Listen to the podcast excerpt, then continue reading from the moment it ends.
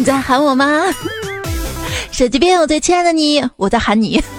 欢迎你来收听新的一期《为爱出轨永不后悔》的段子来啦！只是出轨一个节目没问题啊。我是始于幻想，死于颜值的主播彩彩呀。严重了哈，呃，始于幻想，死于颜值。对我来说是发型啊。上周嘛，出差的时候到一家理发店去做发型，洗头的时候被洗头小妹摸了一下耳朵，然后我竟然全身起了鸡皮疙瘩，还颤抖了一下，真的是羞死了。可问题是，我也是个女的呀。洗完头发准备剪头发的时候，理发小哥给我系上围裙之后说：“哎呀，美女眼睛好大呀。”我说：“哥。”你再勒紧点儿，我还能把舌头吐出来。哎来来来，现在剪头发的时候可要小心了，小心保护自己的耳朵。我准备众筹一款理发耳罩，有人跟没？为什么呢？因为最近啊，在深圳的一位吴女士在一家理发店剪头发嘛，然后就被发型师一剪刀下去，把耳垂给剪掉了。然后去缝针拆线之后呢，就到这家理发店去讨说法。结果，店方一员工竟然表示，剪掉耳垂在美发行业很正常，不足为奇。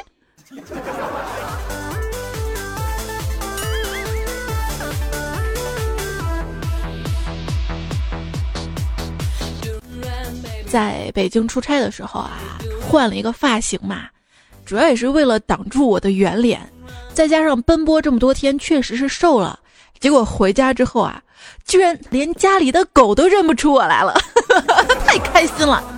结果就只开心了一天，我爸告诉我，家里的狗走丢了，这条狗是新买的，扎心了啊。这一天心情不快的呢，还有跟我一起出差的同事。我问他怎么了，出个差就这么不开心啊？他跟我说：“猜猜我告诉你啊，如果出差，千万不要提前回家。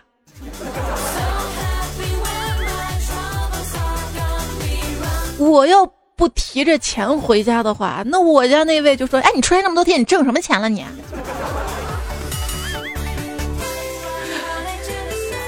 不是一个提前哈，老公说：“老婆，我到楼下了。你你不是说今天出差吗？啊，临时取消了。你吃饭了吗？用我买点什么上去吗？嗯，我想吃水煮鱼，你去饭店帮我买一份吧。好，这是我最后一次帮你买水煮鱼，再有下次我们就离婚。”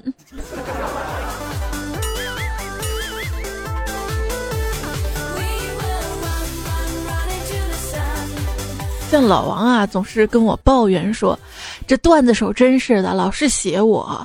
我是那样的人吗？啊，现在害得邻居街坊呢都防着我，连串门聊天都不让了。”我说：“没事儿，不串门就不串门嘛，有什么大不了的？咱们在家自己玩。”然后老王说：“那不串门，你让我怎么去看望我亲生儿子？”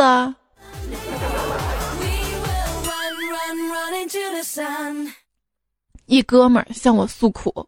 说把小三整怀孕了，我安慰他嘛，我说确实是个麻烦啊，但是还是有解决的办法嘛。结果他说：“哎，这消息是我老婆告诉我的。”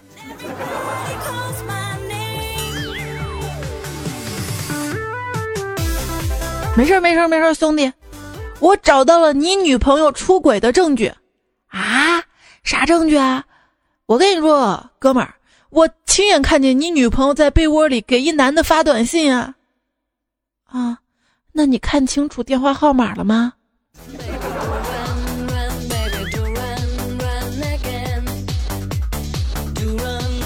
被绿了都不知道。不仅是因为那啥，我就是喜欢被窝。这周末了啊，你会发现离开床的每一分钟都是对生命的不尊重啊！不仅仅是为了生命，小生命。早晨叫醒你的是什么？是梦想？是目标？是闹钟？是膀胱？还是生活费？No No No No，都不是。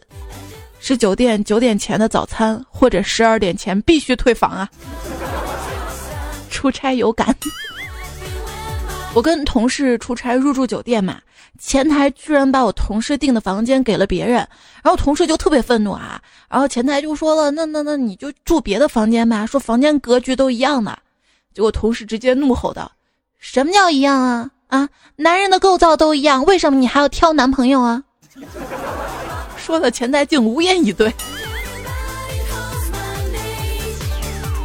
之前还有一次开房呢，是小时候啊，跟我表哥一起去旅游，去的是庐山啊，去庐山旅游，然后晚上需要留宿嘛，留宿就找了一家酒店开房，我说开一间吧，别浪费钱。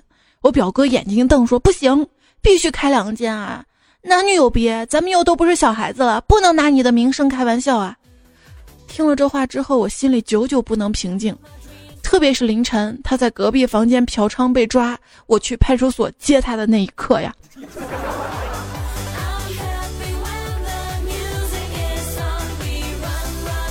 那啥一时爽，被抓悔断肠。而对于我来说，一天最爽的时刻之一是什么时候呢？其实无论你是男是女，这一刻也都蛮爽的。就是脱掉胸罩那一刻。是说到内衣啊，一位叫残雪和尚的朋友前段时间呢给我微信留言说，在某宝嘛给女朋友买了一套内衣，里面一纸条返现好评加图片返现十元，我一看我就吃醋了，我媳妇儿能给你们看吗？啊，我立马穿上内衣连拍了五张好评过去了，过了一会儿手机来了电话，喂大哥。哎呀，我不知道是你穿呀，那那个内衣算我免费送你的，你能把评论删了吗？谢谢啊。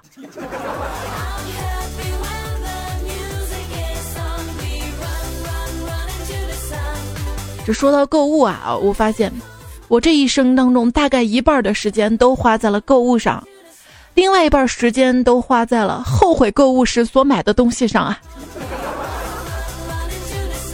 你看这变天的这这这天气。真不知道穿啥，短袖跃跃欲试，长袖恋恋不舍，外套半死不活。这天儿卖衣服的不知道卖啥，穿衣服的不知道穿啥呀。随便穿吧，我这个人嘛就有个优点，就是随和不挑剔。比如说吧，一大盘零食，我愣是没挑出哪个不好吃。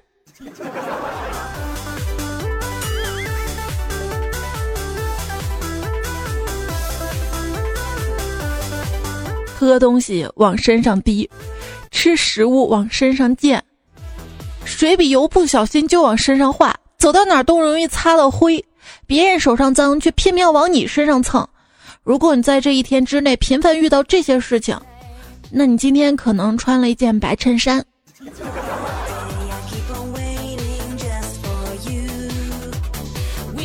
请问，一个男生和一个女生分别流落到一个孤岛。谁更有可能活下来呢？答案是女生，因为她有渔网袜呀，可以捕鱼呢。最近啊，流行穿渔网袜了。你看到街上那些穿黑丝的妹子都有些土跟过时了，然而我完全不用担心呐，因为我一穿上黑丝袜，自动撑成渔网袜呀。哈哈这是什么袜子？质量这么好？要是我一旦穿上渔网袜呀，那就是，那就成了栏杆了。他褪下牛仔裤，脱下网袜，又将牛仔裤穿上。我很诧异的看着他。卧铺车厢外，轰隆隆的经过一片片麦田和电线杆。他将网袜铺平，眼皮抬了一点，看着我的胸口，并不时跟我对视。柔声说道：“来下五子棋吗？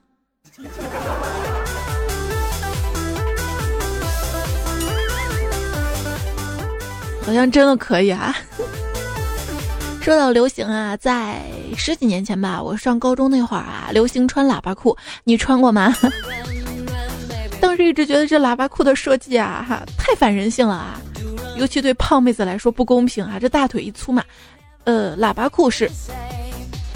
大腿部分是紧身的，到小腿就是敞开口的，所以我一穿那从上到下那都是粗的呀，太烦人类了。一位段友叫 six 巴拉巴拉，他说今天穿了一条喇叭裤，放屁应该特别响吧。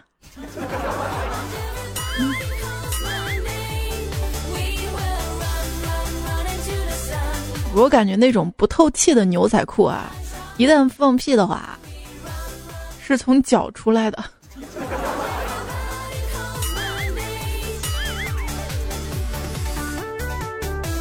从腰。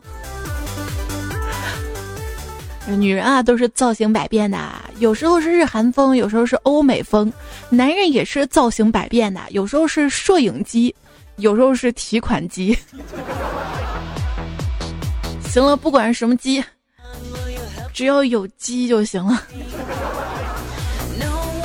女人啊，能在自己硕大的包里只装一个手机和钱包，而男人能在衣服狭小的口袋里面装一切呀。但是如果你要是在大街上看到背着挎包的男人，不是娘就是小偷。长期挤十五路有感呐，劫匪啊，劫匪一般那不带包啊，方便把你的包抢走啊。一个劫匪啊，跟他的老大说：“老大，不是说好了抢银行吗？你还来我到群里干什么呀？”老大说：“你傻呀，抢银行有抢红包安全吗？”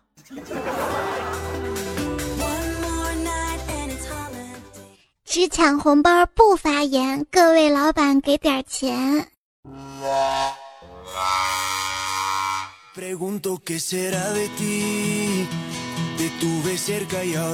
一名古代人和一名现代人吧唧相遇了，聊到了生活质量。现代人说啊，我们现在啊联络呢用电话、用手机，出门呢开宝马，你们古代人能比吗？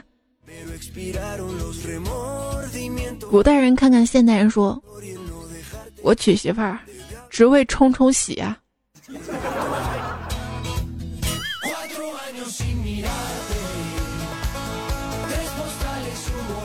古代，古代还有青楼呢。看古装片啊，看出一个规律没有啊？就是每个青楼都有那么一个神秘的女子，保持着高尚的情操，不与世俗同流合污，琴棋书画吧又样样精通。众多慕名前来的男子就想见上一面，他还不接客。你养他做什么呢？就很好奇嘛。当然，片子是演出来的。要说演艺圈呢，演技精湛吴亦凡，一米八零黄晓明，从未整容是杨颖。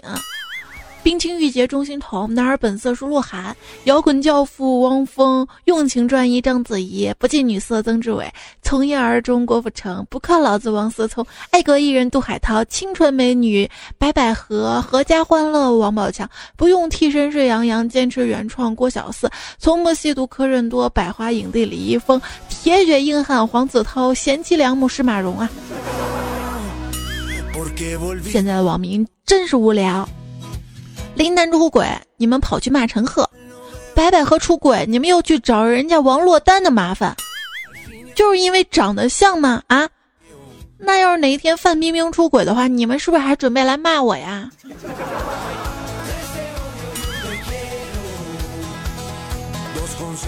刚刚我走过一条河，发现水变绿了，原来河边有个人在洗头。请问这条河叫什么名字？白百合，哎，陈羽凡呢让白百合红了，白百合让陈羽凡绿了，白百合和陈羽凡黄了。出轨真君子，无绿不丈夫，娱乐圈特色特色。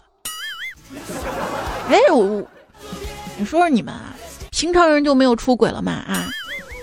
今天张碧晨的微博说：“听歌看剧，不说别人的事儿，不拿别人的事儿来填补自己生活的平淡，不相谈论，不妄定论，才是心底的善良。”呃，说不拿别人的事儿来填补自己生活的平淡，说的特别好啊。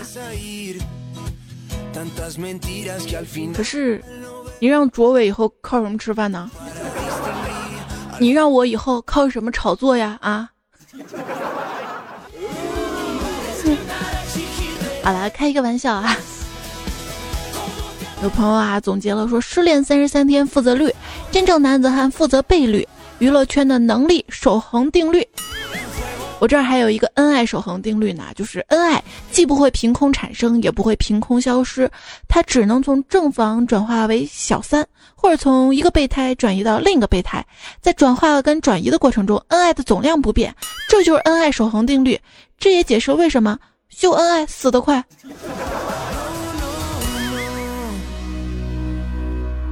地铁上，一对情侣手牵手，还十指相扣的那种，站在我前面。我看不下去了，硬是把座位让给了那女生。拆开他们就不能手牵手了，哼！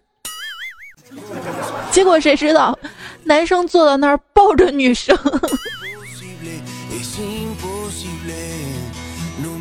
还有一天啊，我刚搭上电梯，门正要关上，一对小情侣噔噔噔，远远的跑过来，我就按开门。他们冲进来之后啊。庆幸不已的喘气，激动的看着对方。哎呀，可算赶上了！嗯，太好了！说完就拥抱在一起，忘情的接吻，接吻。这是登上地球爆炸前最后一艘逃生飞船吗？电梯里不只有你们好吗？忘。这坐电梯嘛，看到有人觉得电梯的按钮脏，就会用手指的背面去按按钮，但是。但是手指背面往往是用来揉眼睛的呀！别别别乱揉啊！我我说的是眼睛，没错，不是别的。要知道啊，眼睛如果进了沙子的话，沙子呢是有棱有角的，如果胡乱的一揉啊，更容易弄伤自己眼睛的角膜，引发感染，严重还会损伤视力，甚至是失明。正确的做法呢，就是想办法流眼泪。你会有什么办法平时流眼泪呢？打哈欠，把 iPhone 七从楼上扔下去，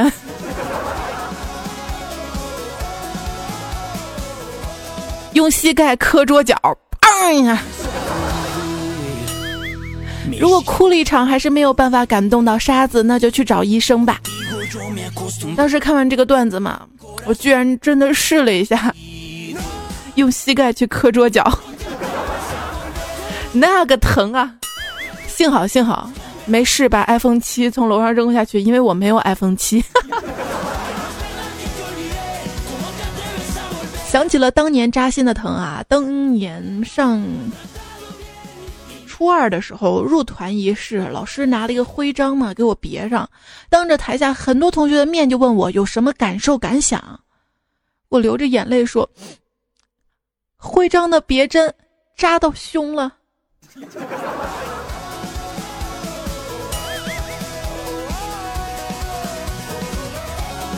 最近比较疼的，莫过于在美联航上被强行拖拽的这位华裔医生哥们儿啦。假如你买了一张美联航的机票，你就自动进入了美联航有奖挨打系统，成为暴力的航空警察的受害者呀。美联航新广告，给你舒爽刺激的飞行体验。一朋友说：“哎，今儿我坐飞机的时候，突然空乘就对大家说，我们可能需要四个志愿者啊，开玩笑的啦。”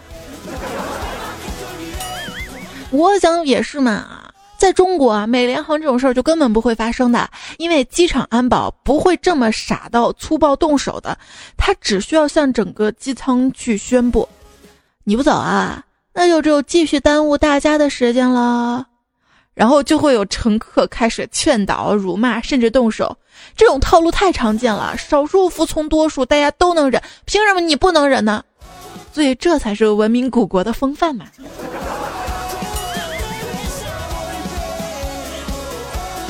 就特别像上学的时候，老师经常说：“就是因为你，全班同学又浪费六十分钟。”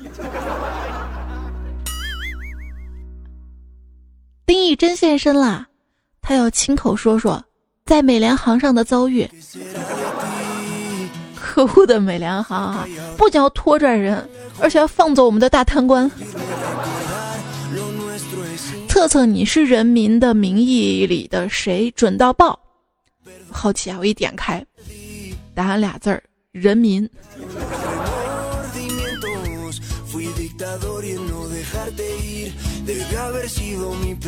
现在就是普通群众嘛，被套路了啊！最近看到一则新闻呢，是尼日利亚版的《人民的名义》，豪华公寓当中搜出了三亿现金啊！哎，说真的，以前从来没见过两亿多现金是什么概念啊！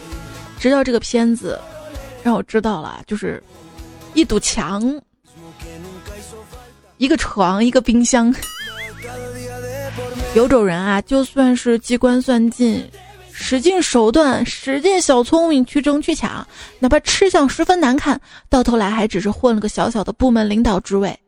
而那些心地善良、没有功利心、不去争不去抢，就算别人欺负到头上也选择包容跟体谅的人，到最后往往都成了上面那种人的下属。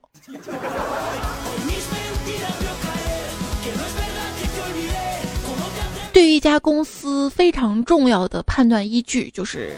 看前台姑娘的颜值，一个没钱请漂亮前台的公司，肯定没有前途跟实力的。不以结婚为目的的恋爱都是耍流氓，不以离婚为目的的吵架都是秀恩爱。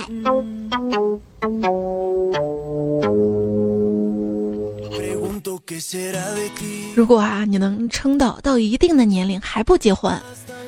这时候你就会发现啊，老家的同龄人呢，就逐渐开始该离的离，该家暴的家暴，该乱搞的乱搞。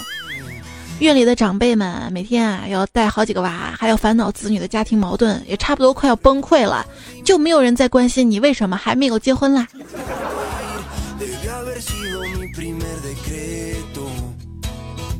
我呀，我觉得我可以做恋爱顾问了，以我这么多年的感情经验啊。只要你们按照我说的反着来，一定能成功。就比如说，一个玩你的人，永远只会对你说：“别走，再陪陪我好吗？就一小会儿。”一个爱你的人，他会对你说：“傻瓜，这么晚了，早点回去吧，别让你老公起疑心。”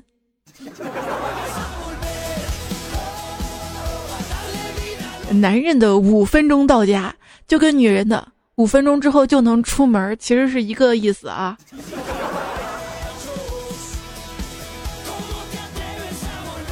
老婆，今天晚上朋友找我喝酒，我晚点回去啊。你别去了，晚上我一个人怕黑。黑有什么好怕的呀？黑只是一种颜色嘛。那你怕绿吗？然后一闺蜜嘛，最近就离婚了，她给我一个忠告。再我跟你说啊，注意老公的浏览器记录，如果记录经常被清空，浏览记录一定很肮脏。还有短信记录呢。要我觉得啊，这名存实亡的婚姻，就特别像我们家那条狗，明知道它早就死了吧。啊我爸还在我面前装作还在寻找的样子。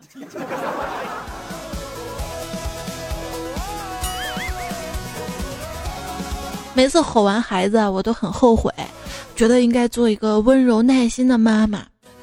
可是每次吼完老公，我也很后悔，总觉得哪儿没发挥好呀。这应该是我们同事张姐告诉我的。张姐胖嘛，大概八十五公斤左右。她不但不减肥，而且越吃越多。理由是，既然不能用美貌留住老公，那就用家暴留住他呀。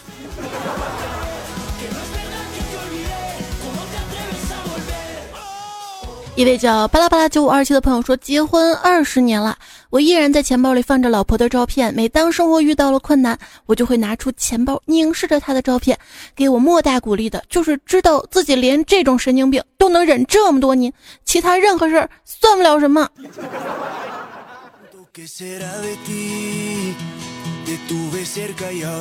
老干，过马路发生了车祸，昏迷了两天两夜。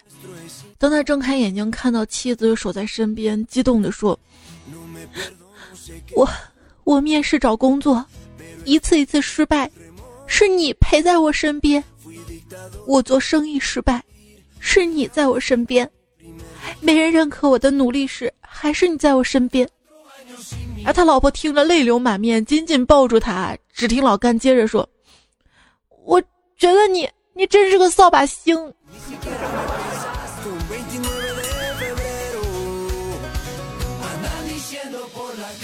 有时候啊，这吵起来、矛盾闹起来，就恨不得把他毒死。一女子就毒死她丈夫，被关到了监狱里面。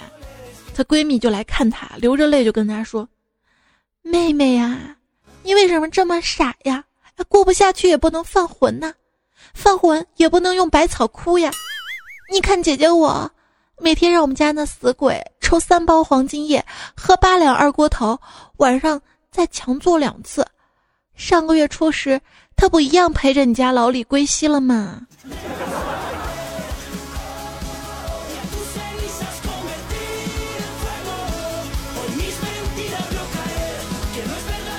有一对老夫妻啊，老太婆每天都熬汤给老头喝。一天老太婆去世了，就由她儿媳妇子熬汤给老头喝，但是总是熬不出老头想要的那种味道啊。于是他儿媳妇又打又骂，终有一天他儿媳受不了了，熬汤的时候就放了半瓶农药进去，打算毒死这老头。结果老头喝了之后说：“嗯，就是这个味儿。”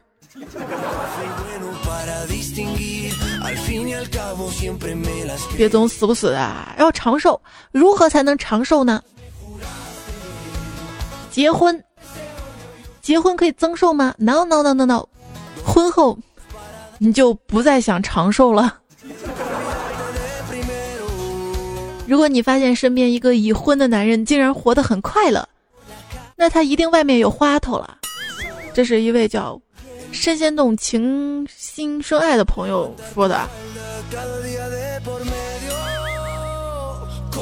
我想，既然已经分居这么多年了，而且彼此又有协议离婚。那么各自做什么事情都是自己的自由，与对方无关，更谈不上什么劈腿出轨，对吧？嗯，我说的是李达康书记。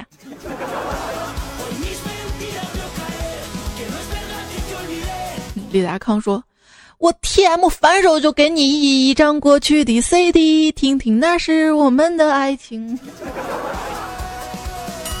这个世界上最遥远的距离就是。”就是去年嘛，我跟同事一起去白洋淀玩，他买了一套房，我只拎回来一箱咸鸭蛋呀。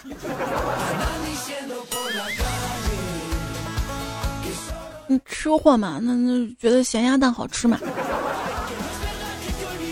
但吃咸鸭蛋还没什么，就最近去北京嘛，吃了一口驴肉火烧，就感觉这味儿吧，似曾相识，小时候肯定吃过，这才是我的家乡味儿呀。我老家，我亲爸亲妈一定在雄安新区。这个段子说的是最近啊，这新闻标题说男子吃烤鱼之后怀疑小时候从川渝拐卖，一查还真是。还有之前一个新闻说小伙被拐十三年寻亲未果，吃生蚝想起家乡味儿获线索。所以从现在开始，我就得培养迷你彩吃凉皮肉夹馍、羊肉泡馍、胡辣汤。这大半夜的说到这儿，怎么饿了？你有你的城府，他有他的套路。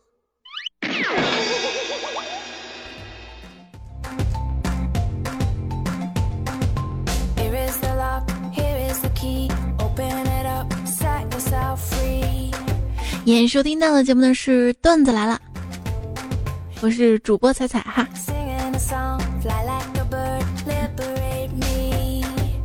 每次说到这儿嘛，就想提醒大家，还没有关注我微信公众号的朋友关注一下。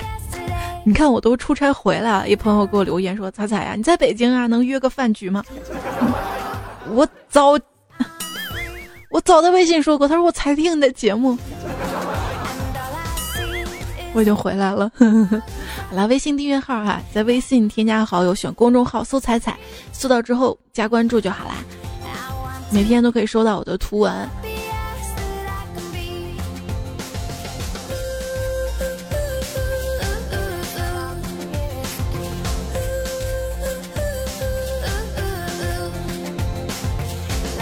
我在想怎么顺到下一个段子。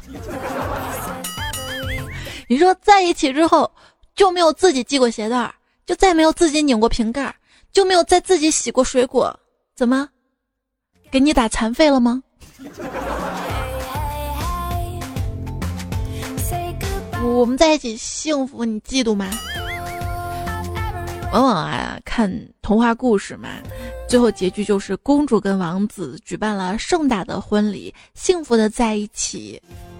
这就会让人误以为所有的不开心和不幸都会随着结婚而终止。但事实上，结婚更不幸。你看嘛，在童话里面，大部分的公主是善良的。而皇后是邪恶的，这说明什么？说明公主一旦结婚嫁给王子之后，或者嫁给国王之后，就逐渐的黑化了。哪里黑？其实啊，生活在一起还特别好奇对方每天都看什么网站啊。有一次趁老公睡着了，我就偷偷拿他的手指把他手机解锁以后。他每天晚上竟然用胶带把手指头缠上之后再睡觉呀！而作为丈夫，如果手机上收到一条短信，说点击链接会看到老婆的不雅视频，你是不是会毫不犹豫的点开查看呢？如果这么做，就等着挨骗吧！最近呢，江苏的一位市民就因为点击了链接看所谓老婆的不雅视频，导致支付宝账户被盗，损失近六千元呢。都是套路，你知道吗？这位朋友叫 A T L A N 说，最近我发了一篇文章嘛，就问说，小王老了就叫老王，小陈老了就叫老陈，小公老了叫什么？结果一个叫老公的都没有，感觉这个世界没爱了。套路用多了就不好使了，你知道吗？胸怀青云说，大炮打洞不进洞，入洞不入坑的炮弹我来了。长发艺人说，天要下雨，娘要改嫁。由他去吧，永远相亲相爱的还是独领风骚的迷你彩他妈，永远不离不弃的依然是情有独钟的段子来了。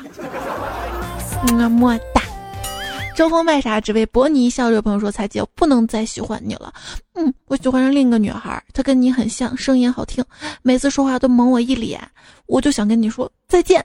她来了，迷你彩走，哥哥给你买糖吃。”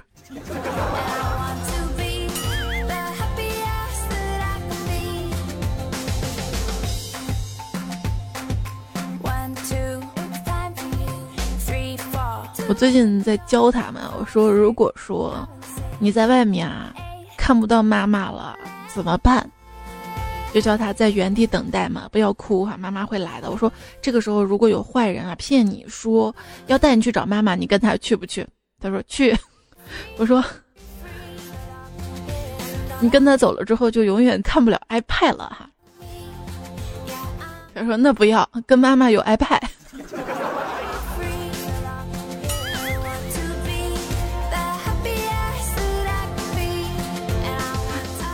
蜡烛泪说：“彩彩看到你跟迷你彩在一块玩，不由得想起我们家丫头也是两岁多，现在我在外地，一个月只能回去一回，还是很羡慕你的，能陪在她身边。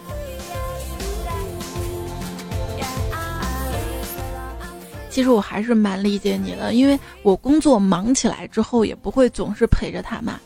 就像我去北京出差的时候，就是晚上回去之后，她都睡着了嘛。”白天一早又分开。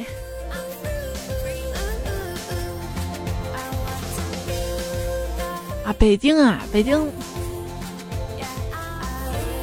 伏地魔说，前几天快到中午啦，换班吃饭的小嫂子同事买饭回来，带我一个韭菜饼，我站在单位门边吃边说：“今天阳光真好啊，春天来了。”站在我身边一个九零后突然悠悠冒出一句：“交配季节。”尼玛，韭菜饼喷了一地啊！就说北京的这个杨絮跟柳絮嘛，不要歧视他们，他们也是为了交配啊。小乐说：“猜猜我认识你，你就是上次留 AV 种子的，你害得老子下了一夜的葫芦娃，葫芦娃，居然还有马赛克，这事儿老子已经报警了。”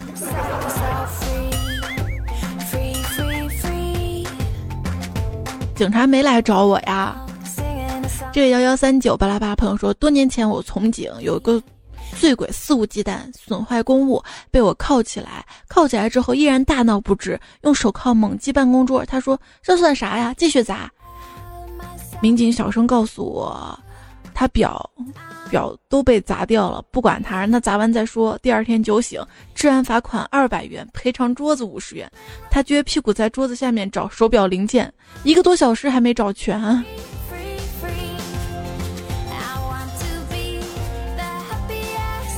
少华的宁静说：“我最不喜欢清明节，因为我是消防员。”张卓斌说。猜猜你是我第一个置顶的公众号，原谅我以前不知道有你的存在，用了三个月把五百五十一个段子全听完了。我在想，如果有一天你不播了，我应该会感到孤独的。你的声音陪伴我三个月，很开心，应该会一直播吧？应该会，反正我是这么认为的。你还是来晚了，你知道吗？好多段子被下架了，没听上。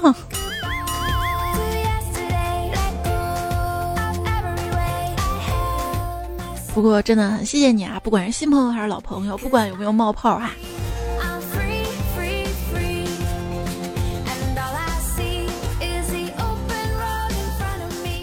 这位朋友叫这个人真的很帅，说今天开车上高速，我戴着耳机听彩彩，然后到取卡口的时候，不知道脑子是跑题了还是没带出来，一定是彩彩声音迷惑了我，这锅我不背。但是我就跟着前车跑嘛，完全没有刹车，直到前车过去，杆子落下，咣当一声，杆子飞出，我才想这高速，然后我就这么把高速杆子给撞了。工作人员问我想干啥，我一脸懵逼说不知道自己想干啥。后面车一脸不思可思议的猥琐的看着我，然后让他们都倒车，我才倒回去拍照取卡。好在工作人员没让我赔偿，感觉好糗呀，真事儿流泪。这就跟我去北京的时候那天。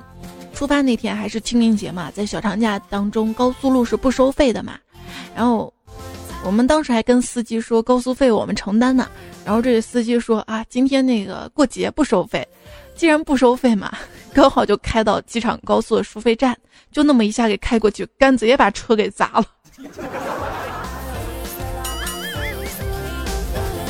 既然不收费，为什么还要落杆儿啊？是不是？凉瓜铺说，小时候在上海读书的时候，有一次老师用上海话骂我，然后我问他在说什么，他说人说的话动物听不明白的。然后坐我后面同学悄悄告诉我，老师用上海话来骂我，气得我就用广东话把他家人都问候了一遍。他居然傻不拉几问我在说什么，我淡定说，人说的话动物听不明白的。不过不过最近不是发生了一件上海女子就是黑牌照的一个外。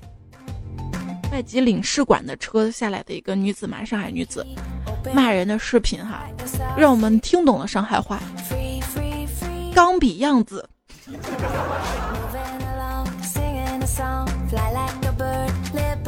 钢笔说：“这个锅我不背。”梦想远方说：“快晕死了啊！想好好从头开始听你的段子，每天从最上面往下拉，直到刚才才看见选集两个字儿。”你不说我也不知道选集啊！梦想远方。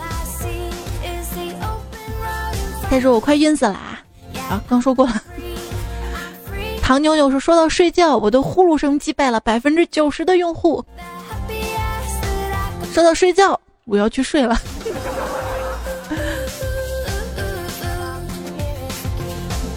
比较晚啦，你听完也睡吧，或许你已经睡着了。上期沙发是九什么什么一位乱码的朋友，还有林小少和左后脑勺偏头痛。他说我要养狗，但是单身，会不会找不到女朋友？找一个喜欢养狗的女孩呗。忘。say goodbye 了哈。这期段子标题是这位叫前男友的朋友留的段子，采用就当标题了。感谢草毛 cxzs 圆太皇太后，你有喜啦！两米二，凤仪，菠萝，谢谢你们。还有一些留言没来及整理哈，慢慢来，慢慢来，不要着急。下期段子来了，我们不见不散啦！谢谢你的守候，拜拜。One, two,